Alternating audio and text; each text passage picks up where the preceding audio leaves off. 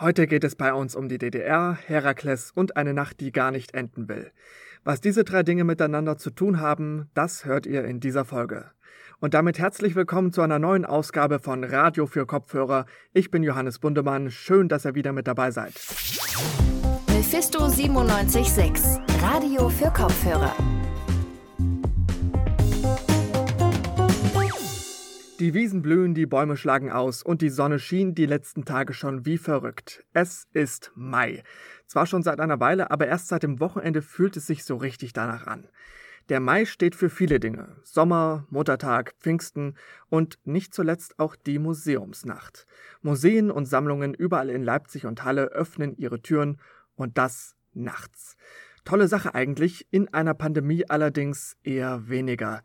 Die Museumsnacht fällt dieses Jahr wie das meiste andere eben auch leider aus. Mist. Aber nicht ganz, denn mit einer Menge Kreativität und dank Digitalisierung haben die Museen einen Weg gefunden. Denn wenn die Menschen nicht zu den Museen kommen können, dann kommen die Museen eben zu den Menschen. Und darüber reden wir heute. Vielleicht sind euch auch schon in den letzten zwei Wochen bunt gestaltete Plakate aufgefallen, die momentan überall in Leipzig verteilt hängen. Meine Kollegin Miriam Wüst hat mal recherchiert, was da dahinter steckt. Hi Miriam, was hat es denn mit dieser Plakataktion in der Stadt auf sich? Also, das ist eine Idee des Kulturamts Leipzig, da die Museumsnacht ja leider dieses Jahr wieder ausfällt. Und es ist sozusagen als Alternative zur Museumsnacht angedacht. Es soll eben Aufmerksamkeit auf die Museen bringen und ihnen auch öffentliche Präsenz bieten. Die Museen hatten an dem Tag, an dem diese Plakataktion öffentlich wurde, also am 27. April, auch auf den sozialen Medien das Postermotiv gepostet und mit einem kleinen virtuellen Flashmob auch nochmal zusätzlich Online-Aufmerksamkeit darauf gebracht. Wir leben ja nun mal gerade in Zeiten von Pandemie und Lockdown. Welche Bedeutung hat diese Aktion denn jetzt für die Museen? Ja, die Lage der Museen ist ja leider immer noch sehr angespannt. Sie sind immer noch geschlossen. Veranstaltungen, die lange geplant waren, können nur verkürzt oder gar nicht stattfinden. Und vieles findet eben auch online statt. Diese Plakataktion soll jetzt vor allem die Museen in den öffentlichen Fokus rücken und ich habe dafür mal mit Petra Knöller vom Kulturamt Leipzig gesprochen. Sie leitet die Museumsnacht und war auch an der Plakataktion beteiligt und sie sagt das dazu. Die Gefahr besteht ja immer, dass man Dinge, die nicht da sind oder die man nicht be besucht oder die man nicht nutzt, auch in Vergessenheit geraten. Und wir hoffen einfach, dass es den Museen nochmal einen positiven Schub gibt. Einerseits dieses Gemeinschaftsgefühl, dass man zusammen auftritt, also von den Museen selber und dass die Besucherinnen und Besucher merken, ach ja, da gibt's ja noch was. Es geht also auch um das geeinte Auftreten der Museen, wodurch zum Beispiel die kleineren auch mal mehr Aufmerksamkeit bekommen. Die Stadt hat diese Aktion also mitgetragen. Interessant. Was sagen denn die Museen selbst zu der Idee? Hast du da was rausgefunden? Ja, das habe ich tatsächlich. Ich habe dafür nämlich mit Dr. Uta Brettschneider geredet. Sie ist Leiterin des Zeitgeschichtlichen Forums und sie hat nochmal vor allem diese Idee der Gemeinschaft bestätigt. Ähm, ich finde es einfach wichtig, ähm, dass man eben, egal ob die Museen groß oder klein, klein sind, ähm, dass sozusagen ganz egal, wie, wie viel Men- und Women-Power dahinter steckt und wie groß oder klein oder wie finanziert dieses Haus ist, dass alle gemeinsam an einem Auftritt arbeiten. Und ähm, gerade für die kleineren Häuser hat das natürlich nochmal eine ganz andere Relevanz. Jetzt hattest du ja schon angesprochen, dass diese Plakataktion vor allem auf die Museumsnacht aufmerksam machen soll. Die ist ja für die Museen auch nicht gerade unwichtig, oder? Nein, auf keinen Fall. Also es ist eine der wichtigsten Veranstaltungen im Jahr. Dieses Jahr hat sie am 8. Mai stattgefunden, also am letzten Samstag, in die eben auch viel Arbeit investiert wird. Es gibt beispielsweise immer extra Ausstellungen dafür, die dann nur zur Museumsnacht gezeigt werden. Und Dr. Uta Brettschneider hat dazu auch noch mal etwas gesagt. Aber ich weiß, dass wir uns als Haus seit 2000 schon beteiligen an der Museumsnacht und dass es einfach eine feste Größe ist für die Kolleginnen und Kollegen im Haus und dass es immer ganz unterschiedliche Angebote gibt, oft mit Bezug zu unseren Wechselausstellungen und dass es natürlich höchst bedauerlich ist, dass das nun schon das zweite Jahr nicht stattfinden kann. Nun haben die Plakate, über die wir gesprochen haben, ja eine Alternative angepriesen. Und ist das jetzt eine Art digitale Museumsnacht oder wie muss man sich das vorstellen? Also eine richtige digitale Museumsnacht gab es nicht, aber es wurden vorproduzierte Videos und Führungen angeboten, zum Beispiel auf den Instagram- und Facebook-Seiten der Museumsnacht. Und das Zeitgeschichtliche Forum hat zum Beispiel auch nachträglich noch einen virtuellen Rundgang und Museumsmitarbeiterinnen stellen ihre liebsten Ausstellungsstücke vor. Außerdem gab es ein Gewinnspiel. Aus alten Bannern vorheriger Museumsnächte wurden nämlich Taschen genäht und diese waren befüllt mit Souvenirs der einzelnen Museen und wurden dann eben verlost. Und das war auch nochmal eine zusätzliche Aktion des Kulturamts. Taschen aus Bannern. Mensch, die haben sich ja richtig Gedanken gemacht. Äh, wie kam denn das bei der breiten Masse so an? Also Petra Knöller vom Kulturamt meinte, dass die Reaktionen bisher sehr gut waren. Es gab einen sehr großen Zusammenhalt sowohl zwischen den Museen als auch zwischen Museen und BesucherInnen und eben auch sehr viel Solidarität untereinander. Zum Beispiel gab es sehr viele hoffnungsvolle Zusprüche auf Instagram von BesucherInnen, die den Museen gesagt haben, ja, sie sollen jetzt noch eine Weile durchhalten und dann können sie auch wieder öffnen. Ja, hey, also kann man quasi sagen, die Aktion ist geglückt. Gibt es denn seitens der Museen auch schon Pläne, sowas in Zukunft wieder oder vermehrt anzubieten? Da wird tatsächlich dran gearbeitet. Zum Beispiel das Zeitgeschichtliche Forum kann sich das gut vorstellen, auch weiterhin virtuelle Ausstellungen und Veranstaltungen anzubieten. Ja, es hat einfach mehr Reichweite. Man kann mehr Leute damit erreichen und es können auch mehr Leute daran teilnehmen und erleben. Und Dr. Uta Brettschneider meinte dazu auch, dass es die Museen einfach nachhaltiger macht, weil man zum Beispiel bequem von Leipzig aus in München an einer Veranstaltung teilnehmen kann. Und dieser Aspekt war mir persönlich noch gar nicht so bewusst. Man ist auch zeitlich weniger gebunden und kann Sachen beispielsweise nachträglich noch abrufen, wenn man jetzt wirklich mal eine Veranstaltung nicht besuchen kann. Und Dr. Brettschneider hat das auch nochmal schön auf den Punkt gebracht. Das finde ich wirklich äh, eine gute Chance und ich hoffe, dass äh, viele Museen das ergreifen können, weil ich glaube, da sollten wir das Bestmögliche dran setzen, diese Formate nicht nur, wir freuen uns alle darauf, wenn wir uns wieder in Präsenz sehen können, aber diese Formate ein bisschen aufrechtzuerhalten in verschiedener Form, weil sie eben Museen vernetzen und weil sie Zugänglichkeit über den lokalen Radius hinaus ermöglichen. Es wird enorme Chancen bieten und Museen auch einfacher zugänglich machen.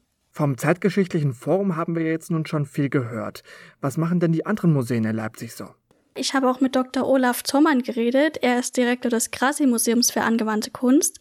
Und das Grassi-Museum hat zum Beispiel eine eigene App, die Grassi-App, und die bietet einen virtuellen Rundgang. Jeder, der schon mal im Grassi-Museum war, weiß ja, dass die Rundgänge dort immer sehr groß sind. Und insgesamt soll es in der App wohl auch 15 Stunden Videomaterial geben, also wird auch einiges geboten. Und sie möchten auch weiterhin virtuelle Angebote an bieten, vor allem eben in Form von der App und gleichzeitig auch in ihre Anstellungen mehr digitale Angebote einbauen und das Ganze ein bisschen vermischen. So, Miriam, wir haben uns ja jetzt beide mal solche Angebote zu Gemüte geführt. Da äh, möchte ich gleich mal fragen, was hast du dir da angesehen? Ja, also ich habe mir die Aktion Hashtag Menschen plus Dinge von dem Zeitgeschichtlichen Forum angeschaut. Das ist eine Videoreihe auf YouTube. Und da stellen eben die Mitarbeiterinnen ihre Lieblingsausstellungen ihre Lieblingsausstellungsstücke vor und erklären diese eben kurz. Bei mir war es eine kleine Vortragsreihe namens Hört Hört vom Antikenmuseum der Universität Leipzig. Da wurde quasi die Geschichte des Herakles aus der griechischen Mythologie dargestellt, nacherzählt, die wichtigsten Stationen seines Lebens und das alles basierend auf Tongefäßen, die man eben gefunden hat. Und das Ganze wurde in vier Teile aufgeteilt. Es gab auf jeder Seite da äh, Fotos von diesen Tongefäßen und dazu eben Audiodateien von einem sehr motivierten Museumsführer. Und der hat auch viele Querverweise gemacht und das Ganze einfach sehr schön erzählt. Wie, wie war das bei dir?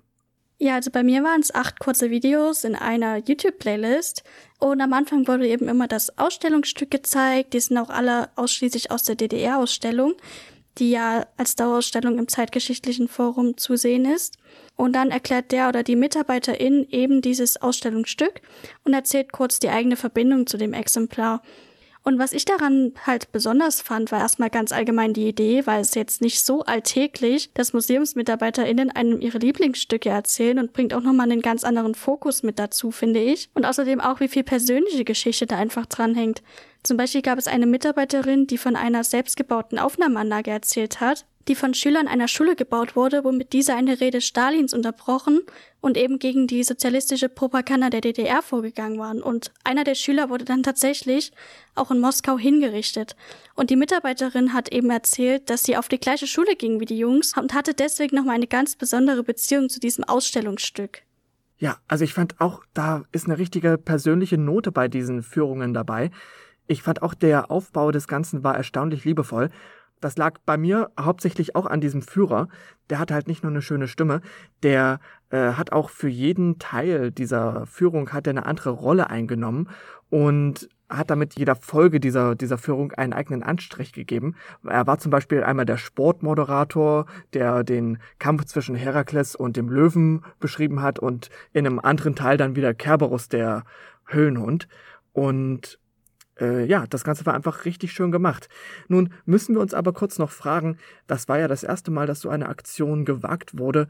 Was könnte man da in Zukunft noch besser machen? Und ich muss gleich ganz ehrlich sagen, viel fällt mir da nicht ein. Das war schon richtig, richtig gut.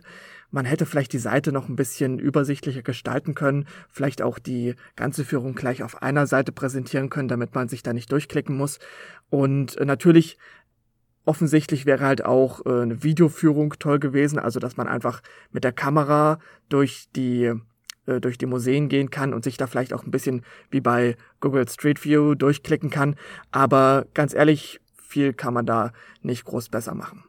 Ja, ich kann mich da dir nur total anschließen. Also ich fand das, was ich mir angeguckt habe, auch total gut und fand auch die Idee total schön, eben einfach mal dass die MitarbeiterInnen ihre Lieblingsausstellungsstücke präsentieren und ich finde, das könnten sich auch andere Museen total gerne abgucken.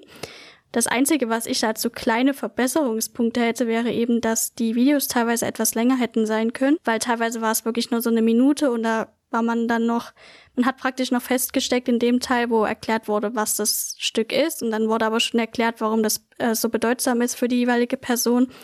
Und da kann man einfach teilweise etwas schlecht mit. Und dann hätte insgesamt die Videoreihe auch noch ein bisschen länger sein können, weil acht Videos, das war nach 15 Minuten, war das leider vorbei. Und ich hätte mir da vielleicht noch ein bisschen mehr gewünscht, weil man hat dann auch Lust, noch mehr dazu rauszufinden. So, Miriam, ich glaube, wir haben den potenziellen Interessierten jetzt auch schon lange genug den Mund wässrig gemacht.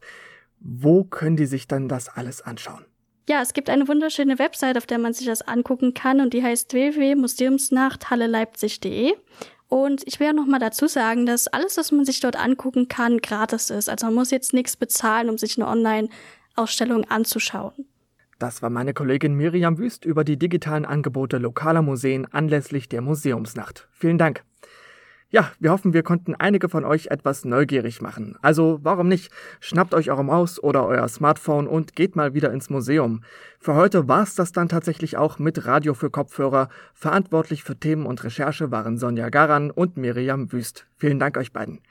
Die nächste Folge gibt es dann am Freitag. Wenn ihr bis dahin verständlicherweise Sehnsucht nach uns habt, findet ihr uns wie immer auch auf Facebook, Twitter, Instagram und YouTube. Dort heißen wir noch wie früher Mephisto976. Bis dahin bleibt wie immer schön gesund. Ich bin Johannes Bundemann. Wir hören uns. Ciao. Mephisto 976, Radio für Kopfhörer.